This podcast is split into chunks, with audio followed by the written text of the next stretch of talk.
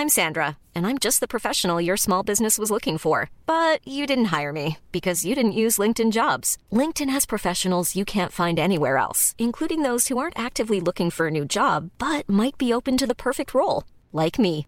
In a given month, over 70% of LinkedIn users don't visit other leading job sites. So if you're not looking on LinkedIn, you'll miss out on great candidates like Sandra. Start hiring professionals like a professional. Post your free job on linkedin.com/people today. Ryan Reynolds here from Mint Mobile. With the price of just about everything going up during inflation, we thought we'd bring our prices down. So to help us, we brought in a reverse auctioneer, which is apparently a thing. Mint Mobile unlimited premium wireless. Ready to get 30, 30, bit to get 30, bit to get 20, 20, 20, bit to get 20, 20, bit to get 15, 15, 15, 15 just 15 bucks a month. So, Give it a try at mintmobile.com slash switch. $45 upfront for three months plus taxes and fees. Promo rate for new customers for limited time. Unlimited more than 40 gigabytes per month. Slows. Full terms at mintmobile.com. Bienvenue au Balado Urbania. Bonjour aux éditeurs et aux éditrices. Je m'appelle Anne-Laurie Poirier, je suis coordonnatrice éditoriale chez Urbania. Aujourd'hui, je suis accompagnée de mes deux collègues, Julien Lamoureux et Jacob Kayat, Bonjour. journalistes. Bonjour. messieurs. Coucou, quel plaisir d'être là. Donc, euh, ben, pareillement, euh, par rapport à la thématique que vous m'avez, vous m'avez enfoncé dans le fond de la gorge cette semaine. Donc, on entend beaucoup parler du projet de loi C, euh, C-21 sur le contrôle des armes à feu, qui a été introduit au Sénat le 18 mai dernier par le gouvernement fédéral. Mais aujourd'hui, on va essayer de, par- de, de parler de guns sans trop s'aventurer par le politique. On va essayer ça. On va plutôt se diriger avec vous, messieurs, à la journée porte ouverte du club de tir Beau Séjour à Saint-Chrysostome. Oui. Car récemment, vous avez été jusqu'à Lévis pour Ouais. comprendre la culture des armes à feu avec des passionnés de guns. Donc, première question, why the fuck avez-vous été à Lévis pour tirer du gun? ben là, pourquoi pas la Lévis? Mais est-ce qu'il y en a beaucoup des, des clubs de tir euh, Euh, au Québec? oui, il y en a une trentaine au, au Québec. Euh, je pense que c'est à peu près quasiment 10 000 membres là, de, de clubs de tir euh, à travers la province. Euh, mais ils sont pas toujours super chauds d'avoir des journalistes qui viennent, euh, qui viennent faire leur tour, parler aux gens euh, à cause d'expériences négatives dans le passé. Fait qu'on est allé avec ceux qui voulaient bien de nous. Et euh, Luc Boucher au club de tir Beau Séjour était très ouvert. Euh, il a vu que notre démarche était vraiment d'aller comprendre la passion pour les armes à feu. Et on a eu sa bénédiction pour venir euh, dans le cadre de cette journée porte ouverte Mhm. où euh, n'importe qui peut venir et manipuler et même tirer des armes à feu en toute légalité et en toute sécurité. Puis tu demandes pourquoi, mais on est deux personnes. Par rapport à ce monde-là, on est des kidams, là. On est personne, là. Je veux dire, on n'a jamais... Moi, j'avais jamais tenu une arme. oui, dans c'est mes ça, mains. exactement. Donc, Jamais. le grand plaisir... Jamais. Genre des nerfs, là, des, des, Mhm. des- des fusils à eau, là, des trucs comme ça. là. Mais quel plaisir que d'aller se, se- se- se mettre les deux pieds dans un monde qui, qui est inconnu. Parce que ce sont des passionnés qui Mhm. sont au club de tir Beau Séjour. Exact. Les, les membres du, du, euh, du club, les bénévoles qui étaient là pour, sou- pour euh, observer que tout se passait bien, euh, ces gens sont là tous les samedis matins, euh, dans leur même petit box de tir. C'est vraiment leur, passion, c'est leur hobby. Comme moi, je fais du vélo ou du, euh, du hockey les lundis soirs. Eux, c'est le- aller tirer les samedis dimanches. OK, mais prenons un petit pas de recul. En gros, à quoi est-ce que ça peut ressembler une journée porte ouverte dans un club de tir? Très largement ou dans les détails, c'est quoi les... Quelles sont les armes dont on parle? Quelles sont les activités qu'on pratique, à part comme tirer sur des shit en mouvement ou pas en mouvement? Parlez-moi-en, s'il vous plaît, on, messieurs. On, est arrivé quand même un peu d'avance, Ouais. là, puis il y avait déjà des gens qui étaient là. Puis si je me trompe pas, il y a des gens qui nous disaient qu'ils arrivaient très, très, très Mhm. tôt le matin. Je pense des fois autour de 6 heures. Ouais. euh, Ben, en fait, le, le club en soi, c'est un peu. Si t'es membre, tu peux aller un peu n'importe quand, euh, sauf à certaines heures où c'est fermé, mais 365 jours par année, tu as une clé pour débloquer la, la gate à l'entrée, puis tu peux aller. euh, Le tirer. royaume du gun. Exactement, mais il faut être membre du club, avoir son, son permis d'armes pour pouvoir faire ça. Nous, ce qu'on a vu là, ben, c'est les différents types de tirs. Fait qu'il y a arc et arbalète, qui étaient un peu moins populaires, je dois avouer, pendant la journée, mais qui, qui est une option. euh, qui- C'est qui pas assez bruyant. aussi. Ouais, c'est ça. Ils sont pas assez puissants. Euh, Il y avait le pigeon d'argile, que vous pouvez voir dans le reportage vidéo qu'on a fait là-dessus. Donc, les cibles en mouvement, là, comme vous pouvez vous imaginer dans la, la Super Nintendo, là, le petit fusil orange. Là, je sais pas s'il y en a qui ont déjà joué à ça, mais. Oui, oui, oui. Il y avait la version euh, virtuelle, on a pu essayer en vrai. Puis sinon, ben, des cibles statiques avec des revolvers d'époque, des, euh, des armes de poing, fait des, des, des, des, guns finalement, des carabines, euh, des armes antiques de la Deuxième Guerre mondiale, euh, puis il y a plein d'options, des, des cibles à 50, 100 verges. Euh, Il y a des compétitions avec des, du pointage, mais ce jour-là, c'était plus essayer les armes puis comprendre le, le phénomène là, que les gens faisaient surtout. Mhm. Là, selon ma compréhension, des gens non initiés comme vous peuvent se présenter lors d'une journée porte ouverte comme ça sans avoir de permis d'armes. Euh, Mais j'ai cru comprendre qu'il y avait un genre de crash course avant de toucher un gun. Ça ressemble à quoi, mettons, le crash course avant de, de toucher un accessoire potentiellement dangereux? Mais c'est ça la beauté de la chose, c'est que n'importe qui peut se pointer, arriver. Puis- J'ai vraiment chaud. Ben, on pourrait y aller ensemble. Tu sais, mettons, l'année prochaine, aux prochaines portes ouvertes, on pourrait y aller. Puis on arrive là, il y a des bénévoles qui nous accueillent, des, des habitués de la place, on s'entend. Ouais. C'est pas, pas n'importe qui qui est là. Puis euh, ils sont tous et, tous et toutes attitrés à des endroits, à des postes précis. On arrive, ils vont nous expliquer en gros qu'est-ce qu'on doit faire. On nous rappelle toujours les règles de, de- de sécurité avant de tirer, c'est super important. Mhm. Moi, je me suis fait, je me suis fait semi-gronder par notre, notre chaperon parce que Ça, c'est vrai. quand tu te déplaces avec l'arme, il faut toujours que le canon soit vers le haut ou vers le bas. Tu peux pas changer l'orientation quand t'es pas dans un, ça, dans un stand il faut de pas tir. que tu orientes ça vers Exact. Jacob. Fait que même l'arme qui avait son cran de sécurité, donc le, le safety, qui avait pas euh, de, de cartouche dedans, donc qui était en théorie vraiment comme sécuritaire, quand je, l'ai, je la tenais vers le bas, puis je l'ai comme déplacée vers le haut pour la mettre sur mon épaule, il m'a dit fais pas ça tout de suite. Fait que ces règles de sécurité-là, on les apprenait un peu sur le tas, ils nous en avaient Ouais, ouais, donné ouais. à l'avance, mais sur le coup, c'est vraiment d'apprendre comment mettre une cartouche, comment enlever le cran de sécurité, puis comment viser. Ils ont chacun un viseur un peu, un peu différent. Puis évidemment, de porter euh, des, des casques de protection pour les oreilles et des lunettes parce que euh, faut protéger nos 500. Mais t'aurais dû voir Julien, là, il se promenait avec son, son fusil comme ça, puis il se swingait là, comme ça sur l'épaule, là, comme s'il n'y avait pas de lendemain. Mais Écoute, suis pas c'est vrai sûr que que tu ça avais s'est de passé l'air comme ça. excessivement à l'aise dans le reportage vidéo que j'ai eu la chance bon. de consulter. Ben, non, je- mais très, très à l'aise, alors que Jacob avait l'air apeuré pour la plupart du temps. Mais oui, Jacob, Apeuré, je, je sais je pas si c'est le minimise pas le fait que tu étais à l'aise, que ça a été plaisant, mais ça, ça ne se transposait pas nécessairement aussi bien Ah, à mais l'écran j'irais que jamais jusqu'à dire que j'étais à l'aise. là. T'a- t'avais pas l'air, mon J'étais pas à l'aise, moi, avoir une arme dans les mains, là, c'est... Mais c'est ça, C'est comme tenir un enfant. Je Mais suis pas prêt à être père, qu'est-ce que tu veux que je te dise? La première fois, là, donc, c'est la, c'était la première fois que vous touchez à une arme. Et donc, la première fois qu'on vous donne. C'est quoi le gun, le type de gun, une carabine? Qu'est-ce que. Nous, c'était les carabines au tir au pigeon d'argile. Oui. Première pouvait- fois. Donc, le petit Ouais. monsieur vous donne. Ouais, on pouvait en gun. emprunter parce qu'il y a des détaillants, des fabricants qui étaient sur place pour permettre aux gens d'essayer leurs armes dans le but d'éventuellement les acheter parce que quand tu payes des centaines de dollars, c'est le fun de l'essayer avant. Fait que nous, c'était des armes prêtées par des, des détaillants ou des fabricants d'armes qui avaient euh, une petite tente euh, sur place. Puis, euh, c'est Quelle ça. coquetterie. Oui. Mais on l'a choisi, hein. C'est ça qui était le fun, c'est Mhm. qu'on avait le choix.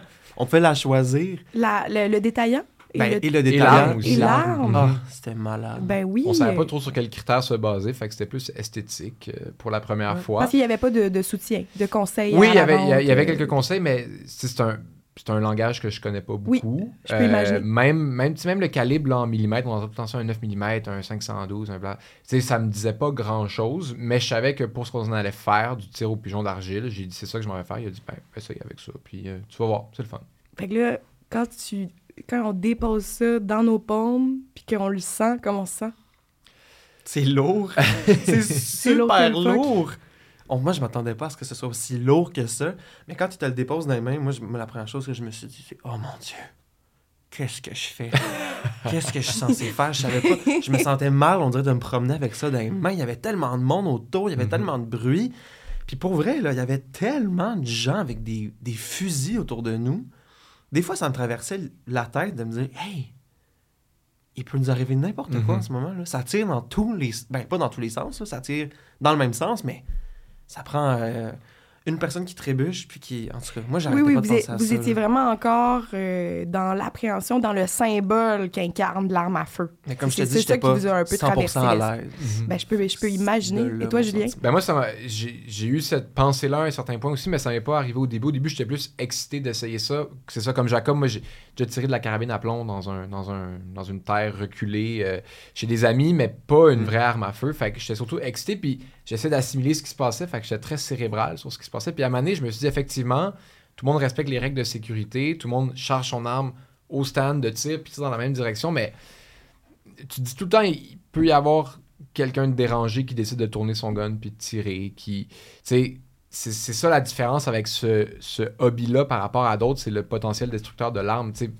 Pierre, notre, guide, un peu pendant la journée, nous disait Pour moi, c'est comme aller jouer au baseball, c'est comme euh, aller à un cours de danse, euh, c'est ça mon activité, mais je pense que ça oublie, ça, ça, met de côté le fait qu'il y a un potentiel destructeur qui est bien plus grand qu'une batte de baseball, par exemple. Tu peux frapper quelqu'un avec un batte de baseball, mais c'est un peu plus compliqué de commettre un. Fait que, oui, Mais tu oui. penses toujours au pire scénario, même si c'est très rare qu'il y ait des incidents qui arrivent sur des clubs de tir. Je pense que j'ai rien trouvé de, de tel. Il peut y avoir des blessures des fois, mais intentionnellement, des gens qui se retournent vers les autres puis qui tirent, ça arrive pas, mais tu penses toujours à ce, ce scénario pessimiste dans ta tête, je pense, euh, à un certain point de la journée. Il y a personne qui s'est fait tuer par un chausson de balai. Là. Tu sais, la, la danse, Non, c'est absolument. pas, euh, C'est pas n'importe quelle passion qui, qui, qui serait potentiel, qui, qui tombe comme étant potentiellement dangereux et violent. C'est ça. Puis, tu sais, je peux imaginer qu'une que comme n'importe quelle passion, il y a des gens qui, qui trouvent ça apaisant. Mm-hmm. Mais une passion qui est apaisante pour toi, mais qui fucking stresse tout le reste du monde autour, je trouve ça vraiment fucked up. Bref, excusez-moi, je Non, voulais, mais je voulais euh, pas manquer de... T'as t'as comme, repris les mots de. Il y a Pierre euh, Brodeur qui était un, un des deux. euh, une des deux personnes à qui on a parlé vraiment en mode entrevue pendant la journée qui disait ça, qui dit ça surprend les gens, mais pour moi, c'est une activité de détente. Je viens ici, je prends mon temps, je mets mes. Je suis avec moi-même, puis après il y a le côté social. Mais quand t'entends les détonations qui arrêtent pas, le fait que c'est des armes à feu, c'est si t'es pas dans cette passion-là, c'est dur de comprendre comment c'est une activité de détente. Puis pour moi, ça a pas été relax comme journée. Ça a été le fun, mais ça a pas été. J'étais pas relax après ça, tu sais. Julien, tu viens de parler de Pierre. Pierre, euh, un des deux intervenants, mais vous, il y avait trois personnes, euh, trois rocks à votre reportage et à votre aventure euh, pendant cette journée porte ouverte au Club de tir Beau Séjour. Trois monsieur, on va Donc, dire. euh, là. oui, c'est ça, Mhm. trois monsieur. Euh, Est-ce que vous voulez euh, me parler de ces deux, trois monsieur? Euh, oui, ben, tu as mentionné Pierre Brodeur, qui est vice-président du club. Euh, lui il est collectionneur, entre autres. Il y a beaucoup d'armes. Il y a d'ailleurs, on l'a pas vu finalement, mais il dit qu'il y avait un, un Walter euh, qui est comme l'arme de James Bond. là. C'est comme une de ses fiertés, on dirait, dans, dans sa collection. J'en suis, ma foi, fort impressionnée. Mhm. Vraiment, vraiment. J'avais été dans un camp d'été où on restait là pour trois semaines à Radon. J'ai commencé à 8 ans. On avait des activités, deux activités par jour. Il y avait tiré à l'arc, il y avait tiré à carabine. C'est là, à 8 ans, là, que j'ai appris à tirer dans, dans une colonie de vacances. J'ai bien aimé ça, là, fait que j'avais. Dès qu'il a été en âge d'avoir son permis d'armes et d'acheter des armes, il a commencé à le faire. Puis c'est lui, de, tantôt que je disais qu'il il disait pour lui, c'est une, activité de détente, de relaxation et de, de zénitude, finalement. Fait que, L'équivalent du yoga pour certaines Ouais, personnes. tout à fait, tout à Mhm. fait. Euh, Luc, qu'est-ce que tu as pensé de Luc Boucher, qui est lui le président du club? Donc, Luc, euh, comment tu as aimé ta rencontre avec lui? Et enseignant au Luc secondaire. Et enseignant au au secondaire. secondaire, ouais. Comme une double vie, Luc. Luc est comme... C'était un vrai agent secret. Complètement, là. T'arrives, tu regardes Luc, puis Luc est quand même très grand, très Mhm. imposant. Poignée de main très ferme. Ah mon Dieu, même il me faisait peur au début. Je l'ai vu, je me suis dit, ah mon Dieu, c'est le président d'un club de tir. Euh, il est grand, il a une voix très grave, très suave. Je suis comme. Il y a des mains gigantesques, Oui, ça ne va plus. complètement, complètement, le genre. Je sais pas comment ça rentre dans la gâchette d'un revolver d'ailleurs, mais ça, c'est un autre Il y en a des Oui, spéciaux pour à lui. tester, mais pour vrai, quand j'ai vu Luc, j'ai fait, oh mon Dieu. Puis quel homme gentil, généreux. Euh, il a rencontré sa femme euh, dans. Elle, elle Elle arrivait fait- en moto, si je me trompe Ouais, pas. il était genre dans un diner ou quelque chose. Puis là, il l'a puis- croisé. Puis tu sais, lui, lui, au début, c'était une passion pour les armes qu'il avait euh, à cause d'un membre de sa famille qui était mort au combat dans la Deuxième Guerre mondiale. Puis à partir de là, il a commencé à collectionner des armes, mais il, il les utilisait pas nécessairement.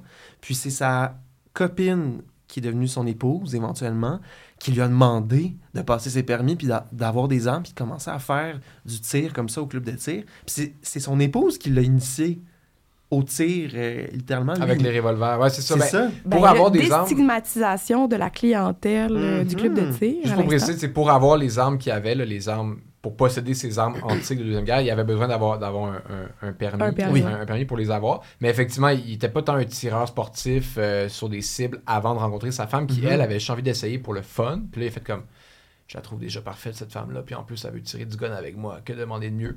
Euh, Fuck yeah! Mais c'est vraiment... avec une voix suave, Oui, comme celle de je Luc. pouvais pas imiter son, son Comme- thème de voix absolument. Ah il y avait des étoiles dans les yeux puis tout. Là. Ah oui. Mais quand il nous parlait aussi de ses, ses armes, euh, il avait l'air d'être autant en amour Mm. que quand il nous parlait de sa femme. Il, il a- il avait amené cinq armes de la Deuxième Guerre mondiale.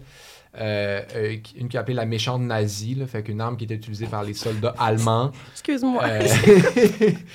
Puis euh, des armes, c'est ça, utilisées par des, des soldats euh, alliés aussi. Une arme japonaise qui, qui- qui- qu'on n'a pas pu utiliser pour tirer parce qu'il il, il- trouve presque plus de cartouches pour l'arme en question. Mais quand il en parlait, il connaissait tous les, les fun facts, euh, les, les- les fonctionnements, l'usine où ça a été fabriqué. C'est vraiment une passion pour l'histoire. C'est là qu'on a vu un peu le prof de secondaire ressortir. Là. Sais, Mhm. C'est comme, il aimait ça, la- nous enseigner sur d'où venaient les armes, puis pourquoi c'était une partie importante de notre, de notre histoire, ce qui est, ce qui est pas faux au final. Mais ça, ça a été mon, mon moment favori. When you're ready to pop the question, the last thing you want to do is second guess the ring. At Bluenile.com, you can design a one of a kind ring with the ease and convenience of shopping online. Choose your diamond and setting. When you find the one, you'll get it delivered right to your door. Go to Bluenile.com and use promo code LISTEN to get $50 off your purchase of $500 or more. That's code LISTEN at Bluenile.com for $50 off your purchase. Bluenile.com code LISTEN. Mhm. personnellement. Quand, quand Luc s'est mis à nous expliquer l'histoire derrière l'arme, là, soudainement, c'était plus juste je tire du gun. Là, c'est je comprends qu'est-ce qu'il y a devant moi, je comprends l'objet. Je me sentais au musée. Euh, un musée un peu plus bruyant que- qu'à l'habitude, mais je me sentais au musée. C'était vraiment le fun. Ça, j'ai vraiment aimé ça. Ouais. Et en fait, il y a un grand-oncle, donc un oncle de ma mère, qui a combattu à la Deuxième Guerre, euh, qui était dans les Royal Rifles du Canada, qui a combattu à Hong Kong contre les Japonais, qui a été tué au combat. J'ai grandi avec cette idée-là, puis un peu plus tard, je m'intéresse à l'histoire de vétérans. Et là, je commence à ram- ramasser des, des objets, des, des sacs de canevas, des ustensiles, des, des- ce qui peut être relié à la Deuxième Guerre. Et là, je commence à euh, m'acheter une arme, puis une autre. Puis mon but, c'est vraiment de faire valoriser, ou de valoriser ou de faire connaître le patrimoine militaire, une arme à la fois. Puis ben il y avait un dernier, un dernier, un dernier individu dont je Mhm. veux quand même parler, même si vous n'avez pas voulu le nommer. Exact. Ben, euh, c'était la personne qui nous expliquait comment faire le tir au pigeon d'argile. Si vous lisez l'article sur urbania.ca, Yes. on, on le mentionne sans le nommer parce qu'il voulait pas être cité, il voulait pas être pris en photo. Oui. La raison qu'il nous a nommé, qu'il nous a dite en fait, c'est moi je, je fais de la chasse, je tire sur des petites bêtes, j'ai des armes. En plus, je suis comme un gros vieux bonhomme blanc. Les woke me détesteraient. C'est c'est à peu près ça qu'il nous a dit. On était à Lévis, hein, faut pas oublier. Ouais.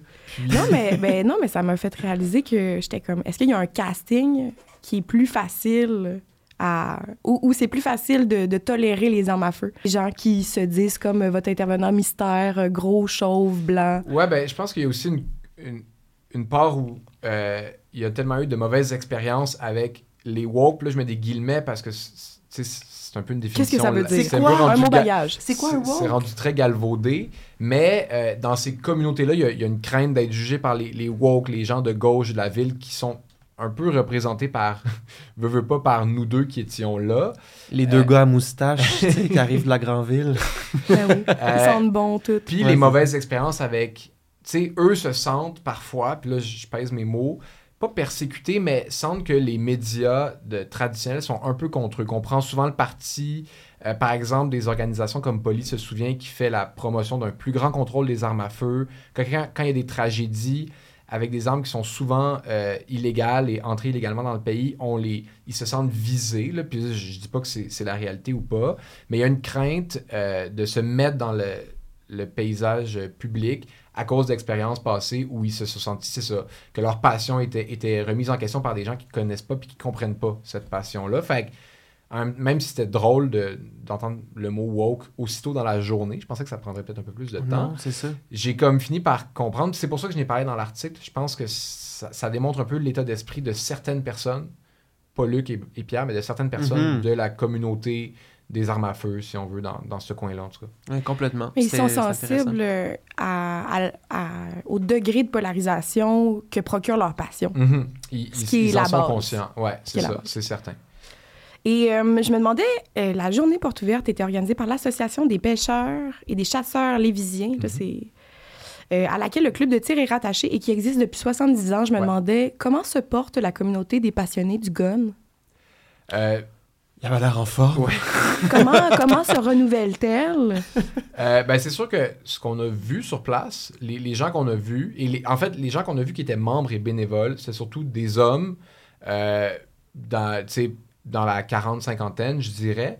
Mais les gens qui venaient pour les portes ouvertes, c'était beaucoup plus varié. Des gens qui venaient en famille, euh, Mhm. plus de femmes que ce qu'on a vu dans le- la population de bénévoles, Mhm. si on veut. Un trio aussi que j'ai trouvé très intéressant, qui sont des chercheurs de l'Université Laval, qui allaient se pratiquer parce qu'ils vont sur la banquise dans le nord et ils voulaient savoir comment tirer si jamais ils croisaient un ours polaire. Fait qu'on peut voir que ça intéresse Ça, ça tout pourra faire gens. office de futur camp d'entraînement advienne, euh, advenant Mhm. une guerre ou des grands enjeux climatiques. Tout à fait. Puis même, euh, euh, Luc, à la fin de la journée, était super impressionné parce qu'il y avait un jeune de 16-17 ans qui, lui, était là, ne peut pas tirer sans la supervision d'un adulte parce qu'il n'a pas 18 ans, mais qui connaissait chaque arme que, que Luc sortait, puis qui connaissait les fun facts qui sortaient. Fait qu'il y avait il y a comme une jeune génération. Euh, puis lui aussi était comme, comprenait pas quand j'ai dit que Jacob on n'avait jamais tiré du fusil. Il était Mhm. comme, c'était pas concevable pour lui, cette réalité-là. Fait il y a un peu de tout, mais c'est sûr que euh, c'était- c'était c'était plus homme blanc d'un certain âge, mettons la, la majorité. Ouais, mais. Puis c'est ça, je pense qu'avec le portrait des gens qui étaient là, on dirait que ça se passe de génération en génération, Mhm. peut-être. Il y a peut-être un- une espèce de transmission d'intérêt. Tu sais, c'est- sûr que si, si tes parents sont dans, dans, dans l'univers du fusil, peut-être que tu vas manipuler un fusil avant d'autres personnes. Ben, en fait, moi, ça me faisait penser à est-ce que si tu n'as aucune opportunité, ni- aucune passation de, pa- de cette passion-là de génération en- entre générations, est-ce que tu as réellement une opportunité de développer un engouement pour les fusils ou si c'est vraiment juste une passion qui va tendre à se renouveler par la passation familiale? Tu sais, je veux dire, ça, ça- c'est comme n'importe quoi. Je pense Mhm. que ça, ça te prend un, point, un, un, premier contact avec la passion en question pour développer un intérêt. Tu sais, je veux dire, moi, j'aime le cinéma. Si j'avais jamais été introduit d'aucune façon au cinéma, je pense pas que je triperais autant sur le cinéma aujourd'hui. C'est Oui, comme mais beaucoup plus de, chances de tomber sur un bon film sur ton ordi que sur un gun, tu sais. Un gun, je veux dire, tu joues à Call of Duty, là. Oui, effectivement. Fortnite. Effectivement. Tout le monde a accès à ça, là, Puis les, il faut, les fusils. il faut aussi ajouter que là, on a passé la journée sur un club de tir, mais la plupart des gens qui ont des armes au Québec, c'est pour la chasse, qui Mhm. est quand même une activité qui est assez répandue, que les gens pratiquent souvent, tu sais, quelques fois par année. Euh, puis ça, effectivement, ça peut te mettre en contact à- avec les armes à feu, puis mener à aller sur un club de tir ou pas. Mais euh, oui, c'est- aussi euh, par la chasse que ça, que ça se passe beaucoup au Québec, plus en proportion, je crois, que dans les autres provinces canadiennes. On a moins une tradition de club de tir que dans d'autres provinces. En tout cas, c'est ce que Luc nous, nous disait. là. Quand on pense à la culture autour des armes à feu, on pense au projet de loi Saint-21 ou à toute la politique qui entoure ça. Et est-ce que vous êtes capable de, m'expliquer un peu grossièrement c'est quoi le projet de loi Saint- C-21 sur le contrôle des armes à feu? Ouais, il y a- il y a- Et comment ça a un impact sur peut-être les clubs de tir? Mhm. il, y a, il y a une, il y a plusieurs grandes lignes. Il y a des lois pour la sécurité, disons, là, je vais passer vite, mais des lois euh, qui appellent drapeau rouge ou drapeau jaune pour enlever à quelqu'un qui serait jugé dangereux son permis d'arme temporairement. Euh, ça, c'est quelque chose sur lequel les gens s'entendent en général, puis c'est pas trop controversé. Ce qui est controversé, c'est l'ajout d'armes dans la liste de ce qui est soit contrôlé ou prohibé. Donc, pour, au Canada, pour avoir une arme, il faut avoir un permis déjà à la base. Même les armes qui ne sont pas pro- prohibées ni contrôlées. Mais après ça, il veut, le, le gouvernement voudrait rajouter des armes, notamment à peu près tout ce qui est armes de poing, donc les revolvers.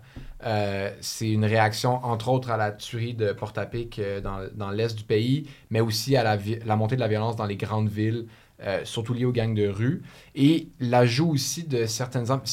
Il n'y a pas vraiment de, de ligne directrice, mais c'est d'ajouter des armes qui seraient contrôlées ou prohibées.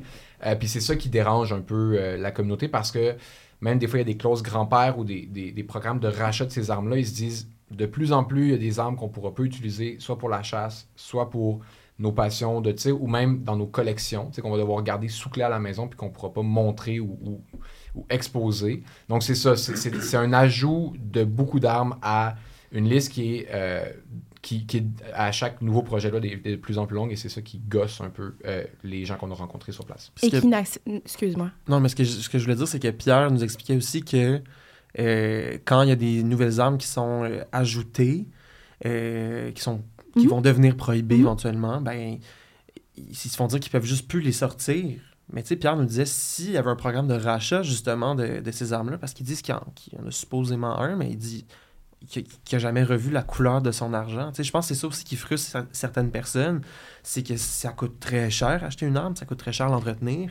Ah, ben, c'est ça, il y a des nuances parce qu'il y a des armes qui sont contrôlées, prohibées, on ne rentrera pas là-dedans, là, mais c'est la vie générale, là, je pense, c'est- c'est que ils sentent que leur passion est comme mise en cause pour la montée d'une violence qui, qui n'est pas reliée à eux. tu sais. Puis j'adhère, je, je dis pas que j'adhère ou pas à, à cette mentalité-là, mais ils se voient comme pointer du doigt les propriétaires légaux d'armes à feu euh, pour la montée de la, de la violence Mhm. en général et les, les- les quelques tueries qu'on a malheureusement au Canada.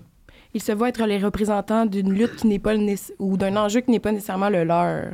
C'est comme ça qu'ils qu'ils et elles se, se sentent. Ouais. C'est- du moins ça qu'on qu'on a pu retirer notre journée au moins.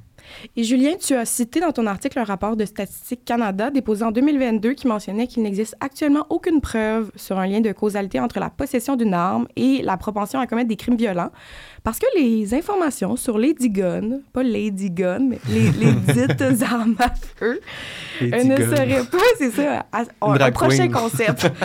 Euh, parce que les, les, les, les armes à feu ne seraient pas consignées par les services de police. Donc actuellement, c'est plutôt une histoire de perception collective, en, en gros guillemets. La, pas- euh, la passion pour les armes à feu peut sembler dérangeante pour les non-initiés, mais ce n'est qu'une perception parce qu'au final, Ben, c'est ça, c'est que les statistiques disent pas nécessairement dans un crime si l'arme était légale, euh, arrive des États-Unis, euh, est-ce que c'est une arme, tu sais, il y a- il y a, bien gros des armes imprimées en 3D maintenant, là, en- euh, qui, qui sont faites, là, que tu peux monter en polymère. Puis il n'y a pas de constance dans les services de police. Pour- excuse-moi, mon anxiété est sortie de ses gonds. Euh, puis il n'y a pas de constance dans les rapports de police pour dire l'arme d'un crime vient de telle source. Fait qu'on ne sait pas exactement si les armes dans les crimes, par exemple, les, pas nécessairement les, les- des, des meurtres, mais quand il y a une fusillade à Montréal, l'arme, on peut pas, on n'a pas de chiffre pour combien de pourcents des armes utilisées dans des crimes violents au Canada Mhm. viennent d'un propriétaire d'armes légales, viennent des États-Unis. Fait que ça rend un peu difficile ce débat-là parce qu'on manque de données claires. puis ça fait que les gens se basent sur les chiffres qui avantagent leur point de vue souvent, comme dans n'importe quel débat. Mais euh, Statistique Canada déclare que c'est comme quelque chose qui manque peut-être à, à- à ce débat-là. Mais euh, Jacob en a parlé plus tôt par rapport à- aux jeux vidéo. Il y a des données, par exemple. Parce que, euh, paraît-il que, ben en fait, grossièrement, probablement que le lobby des armes à feu est beaucoup plus important, il fait beaucoup plus peur que le lobby des jeux vidéo. Et donc, il y a beaucoup de données sur les jeux vidéo et leurs liens potentiels ou non avec la violence. En fait, il n'y en a pas de lien.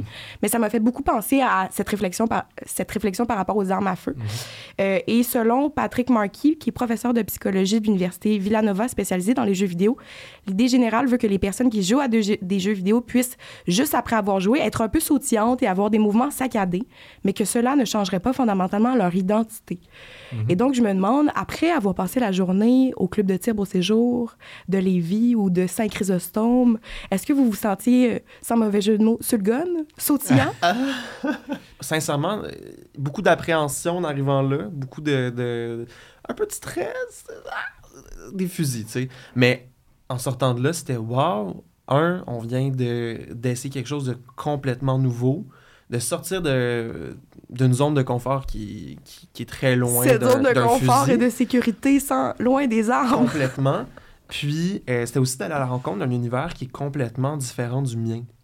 Euh, au jour le jour, tu sais, je veux dire, j'ai- j'habite dans un, un- un- un environnement qui est très homogène, entre guillemets, là, je veux dire, par rapport aux, aux- aux gens desquels je m'entoure, euh, qui pensent comme moi, tu sais, on... Je veux dire, euh, la bulle d'information aussi sur euh, Facebook, Instagram et tout fait en Oui, ta que- chambre d'écho. Ma chambre d'écho est Mm. forte, là, je veux dire, comme n'importe qui, je, je vois puis j'entends toujours ce que je veux entendre. Euh, puis bon, il y a Richard Martineau des fois qui vient péter ma, ma, ma bulle, mais tout ça pour dire que ça faisait du bien, je pense, d'aller à la rencontre d'un univers qui est vraiment différent du mien. Puis de parler à des gens avec lesquels j'ai pas la chance de parler, ça m'a ouvert les yeux sur beaucoup de choses. Puis je pense que c'est cette clé- je pense que c'est la clé, c'est d'ouvrir le dialogue. Mhm, C'est- mhm. c'est juste d'aller à la rencontre de d'un univers qui est pas du tout le tien, puis juste de voir, hey, on est juste du monde ordinaire, on a des passions qui sont complètement différentes, mais on est capable d'avoir un dialogue, puis de triper, puis de manger le, le même burger sur l'heure du midi, Puis ça, c'était le fun, tu sais. Ça, j'ai vraiment apprécié. Donc, t'en, t'en es ressorti beaucoup plus éduqué, apaisé, nourri, grandi Mhm. que sautillant, excité, euh, plus. euh, C'était une leçon. Une Ah, leçon de vie. Et toi, Julien? Ah, ça ressemble à ça. Je pense que la, la rencontre avec, euh, avec l'autre était super intéressante. C'est sûr que si l'occasion se représente, j'aimerais ça, euh, voir si je m'améliore au tir au pigeon d'argile. T'avais l'air Euh, déjà très, très pas pire. Non, mais il y avait mis en mode facile pour les, les, les newbies comme nous. Euh, je pense pas que je vais aller jusqu'à euh, faire mon permis pour, euh, pour, pour pouvoir faire ça comme hebdomadairement, si on veut. Mais c'est sûr que j'ai vu pourquoi c'était le fun. Tu, pratiques, tu t'améliores. C'est comme un, un jeu d'adresse, finalement, comme, comme, comme n'importe quoi d'autre. Donc, oui, j'ai un peu mieux compris. Puis surtout, j'ai ap- apprécié parler avec des gens qui sortent de notre chambre d'écho, complètement. Ben, c'était Julien Lamoureux et, J- et Jacob Kayat.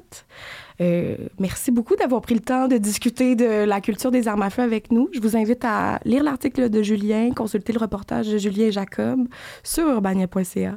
Et merci, Anne-Lo. C'était très chouette. C'était le fun. On s'en refait ça. On se refait oui. ça. C'était un balado Urbania. Abonnez-vous donc et notez l'émission sur iTunes ou Google Play. E-boy.